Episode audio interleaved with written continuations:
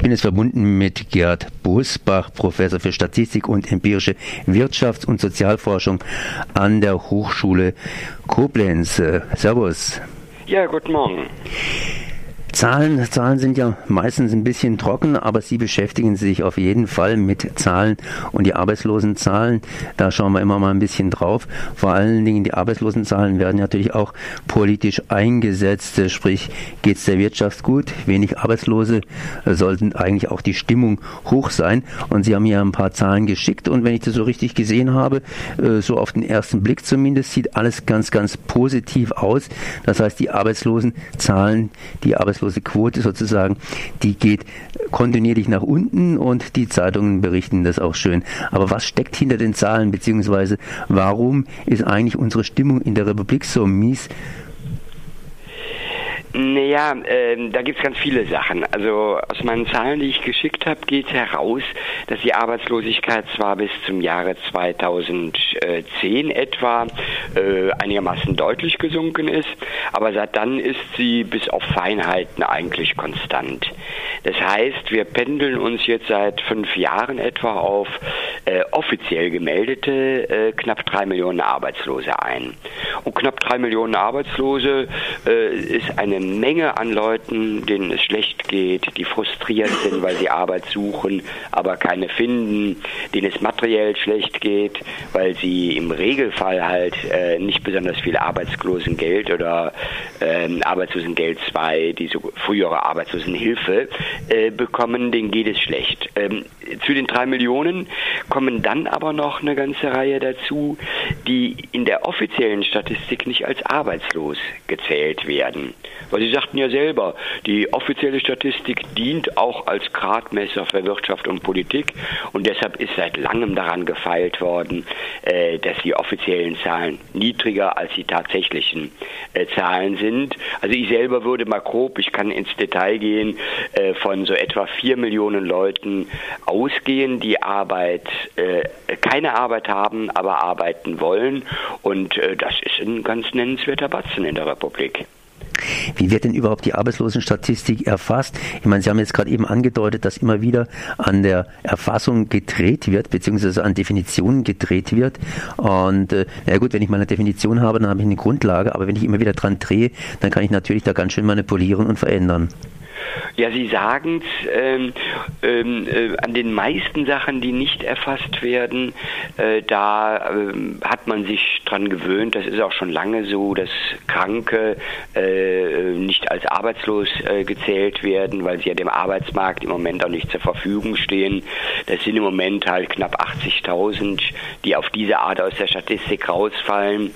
Aber dann gibt es auch so Tricks äh, wie einen, der jetzt vor einer Reihe von Jahren eingeführt wurde man hat alle, die älter als 58 Jahre alt sind und ein Jahr lang kein Jobangebot mehr bekommen haben von der Bundesagentur, die hat man einfach aus der Statistik rausgestrichen.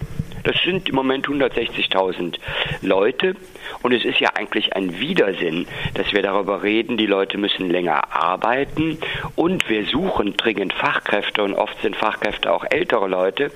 Ja, aber wenn sie dann keinen Job finden, fliegen sie einfach aus der Statistik raus. Ähm, Finde ich, ist schon eine ziemlich happige Angelegenheit. Was mich persönlich dann noch am meisten geärgert hat, ist eine Änderung, ich glaube jetzt vor sechs, sieben Jahren etwa, hat man gesagt, alle äh, Arbeitslosen, die nicht von der Bundesagentur für Arbeit, sondern von irgendwelchen anderen Institutionen betreut werden, ja, die betreuen wir nicht mehr, zählen wir sie auch nicht mehr mit. Äh, im Moment etwas über 100.000, die auf diese Art einfach nur, weil sie ein anderer betreut, sie sind genauso arbeitslos wie vorher, aber sie werden nicht mehr von der Bundesagentur betreut, also zählen sie nicht mit. Und da ist auch eine eindeutige Absicht, äh, auf diese Art äh, die Zahlen zu äh, senken, die man veröffentlicht. Ich habe jetzt, ich weiß, es ist schwer mit Zahlen und mit einem Statistiker, deshalb runde ich jetzt auch ein bisschen zwei Zahlen, die mich schon seit langem äh, ja, betroffen machen eigentlich, weil auch offiziell erfasst wird, dass es im Moment über fünf Millionen Leute gibt, Erwerbsfähige, die Arbeitslosengeld oder eins oder zwei äh, bekommen. Über fünf Millionen. Das sind nicht alle, die dem Arbeitsmarkt zur Verfügung stehen. Da sind halt auch äh, äh, alleinerziehende Frauen drunter mit mehreren Kindern, die deshalb nicht arbeiten können. Aber über fünf Millionen hängen da von einem sehr niedrigen äh, Einkommen äh, ab von der Bundesagentur für Arbeit. Und etwa vergleichbar ist die Anzahl der Stellensuchenden, äh, die also bei der Bundesagentur für Arbeit gemeldet werden und eine Stelle suchen wollen, die ist knapp 5 Millionen. Man muss es sich mal vorstellen, wir sprechen über Fachkräftemangel, wir sprechen darüber, wie gut es uns geht, äh, dass der Arbeitsmarkt so viel bietet. Aber knapp fünf Millionen Leute suchen Monat für Monat Arbeit bei der äh, Bundesagentur und finden keine. Und äh, die letzte Meldung der Bundesagentur für Arbeit, ich war mal wieder hoch erfreut, äh, war halt, äh, dass sich die gute Entwicklung am Arbeitsmarkt fortgesetzt hat. Ähm, ich sage nur eine Zahl, die in dieser offiziellen Mitteilung der Bundesagentur drin stand. Diesen knapp 5 Millionen Leuten, die Arbeit suchen, stehen weniger als 600.000 offene Stellen gegenüber. Das heißt, auch rein rechnerisch, wenn alles passen würde, würde nur jeder Achte, äh, der halt Arbeit sucht, auch tatsächlich eine offene Stelle bei der BA finden. Ne? Über fast 90 Prozent haben gar keine Chance, eine Stelle zu finden. Das kann ich nicht als gut empfinden, weil ich halt äh, auch Betroffene kenne ähm, und auch Leute kenne, die im Umfeld Angst vor Arbeitslosigkeit haben, weil sie im Detail wissen, was, was dann auf sie zukommt. Ähm, ja, das ist einfach eine ziemliche Drohung für viele Menschen und für die, die schon drin sind, für die etwa vier bis fünf Millionen, für die ist es harte Realität Tag für Tag. Jetzt liest man allerdings, dass es unserer Wirtschaft gut geht. Und Sie haben gerade eben begründet, weshalb, dass die Stimmung trotzdem schlecht ist. Und wenn man sich politisch die Landschaft betrachtet, Angela Merkel hat ja zumindest davon gesprochen, dass der Zuzug von Asylsuchenden, sprich Flüchtlingen, unsere Wirtschaft noch zusätzlich beflügelt. Und beflügelt hat dieser Zuzug erst einmal die AfD. Äh, was ist dran? Das heißt, äh, bringen uns die Flüchtlinge da vielleicht voran oder zurück, beziehungsweise werden werden die irgendwie in der Statistik auch schon äh, erfasst? Ja, das ist eine ganz wichtige Frage. Ähm, die Flüchtlinge decken im Moment an vielen Stellen, an ganz vielen Stellen soziale Probleme auf, die wir seit langem schon hatten. Das sind die sozialen Probleme auf dem Arbeitsmarkt, dass seit Jahren halt drei Millionen offiziell und vier bis fünf Millionen inoffiziell keine Arbeit finden. Da, wenn jetzt Flüchtlinge dazukommen, sind das dann noch mehr. Äh, das Gleiche ist aber beim sozialen Wohnungsbau. Äh, Sie finden in Köln schon seit langem keine bezahlbare kleine Wohnung mehr, äh, müssen enorm viel hinlegen, ein ganz altes Problem, was aber jetzt verstärkt wird durch Flüchtlinge. Und die Frage ist jetzt, ob äh, die Gesellschaft es schafft oder schaffen will, dass wir jetzt quasi eine Kehrtwende machen. Wir haben seit spätestens Anfang 2000 die Orientierung, ähm, äh, wir müssen mehr für die Wirtschaft tun, wir müssen mehr für die Reichen tun. Also wir haben Steuern äh, gesenkt, Steuern teilweise komplett abgeschafft äh, für die besser verdienen. Die verdienen auch enorm viel, sagen alle äh, Armuts- und Reichtumsberichte und alle Zahlen. Und ob wir es jetzt schaffen, wieder umzudrehen und zu sagen, nee, an dem Ende ist jetzt genug Geld äh, oder vielleicht sogar zu viel, da müssen wir was abzwacken für das untere Ende. Äh, vielleicht sind die Flüchtlinge ein Anstoß dafür, äh, dass wir diese Kehrtwendung machen äh, und dann könnte das für uns halt eine sehr positive Entwicklung sein. Wenn sie nicht der Anstoß sind, wenn man weiter Reiche bis zu einem immensen Reichtum fördert, weiter Firmen halt steuervergünstigt fördert, sodass sie zum Teil kaum noch Steuern zahlen, wenn man diesen Prozess weiter fortführt, dann wird sich am unteren äh, Ende halt ein Konkurrenzkampf um die billigen, wenigen billigen Wohnungen, ein Konkurrenzkampf um die einfachen, schlecht bezahlten Arbeitsplätze bilden. Ja, und dann wird es tatsächlich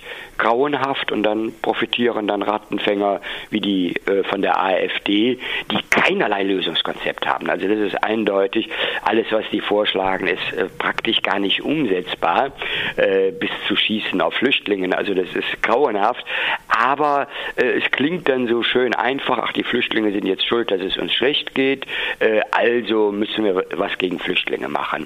Dabei geht es, wie eben gesagt, halt schon etwa vier Millionen Leuten seit Jahren schlecht. Ähm, äh, das waren keine Flüchtlinge, sondern das waren im Sinne der AfD normal in Deutschland lebende Leute. Nur da hat keiner mehr hingeguckt. Wir schauen jedoch ja. Darf ich noch kurz einen Satz?